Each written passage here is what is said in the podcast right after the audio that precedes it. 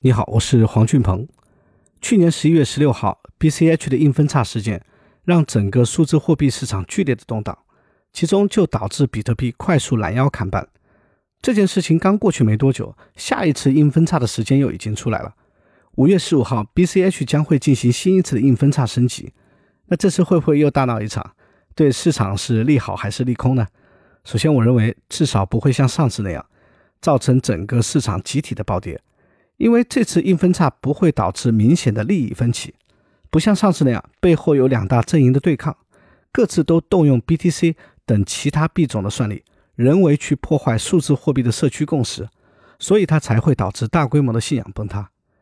其次，从这次硬分叉计划的内容来看，只是一些无关痛痒的系统升级优化，表面上当然也算是利好，但实际上市场不会太买账。我们看升级的内容啊，主要就是拯救格力见证地址上的币，因为 BCH 和 BTC 的地址是通用的，两个币的地址都能接受另外一种币，也都能控制另外一种币。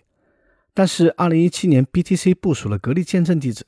如果 BCH 被发到了格力见证上面，就没有办法。再用格力见证地址里的私钥去使用这些币了，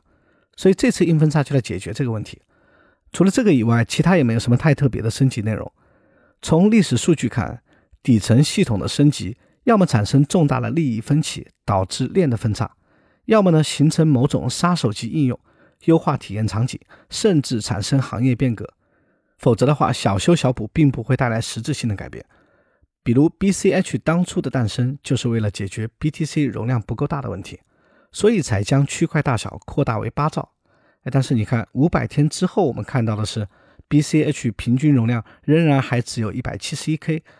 仅仅在去年十一月十六号硬分叉那天，区块才达到了八兆。那是因为目前的这些改变还不足以引爆真正的变革。